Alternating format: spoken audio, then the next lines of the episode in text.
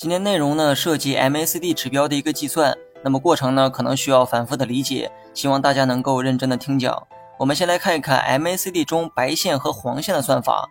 白线呢也叫 DIF 线，它是由十二日均线减去二十六日均线之后得出的数值。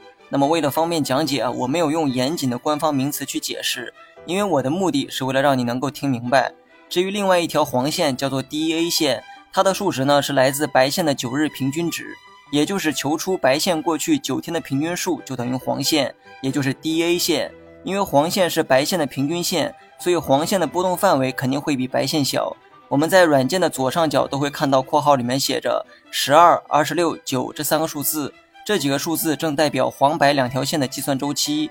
十二日均线减二十六日均线就等于白线，白线的九日平均值就等于黄线。你学会了吗？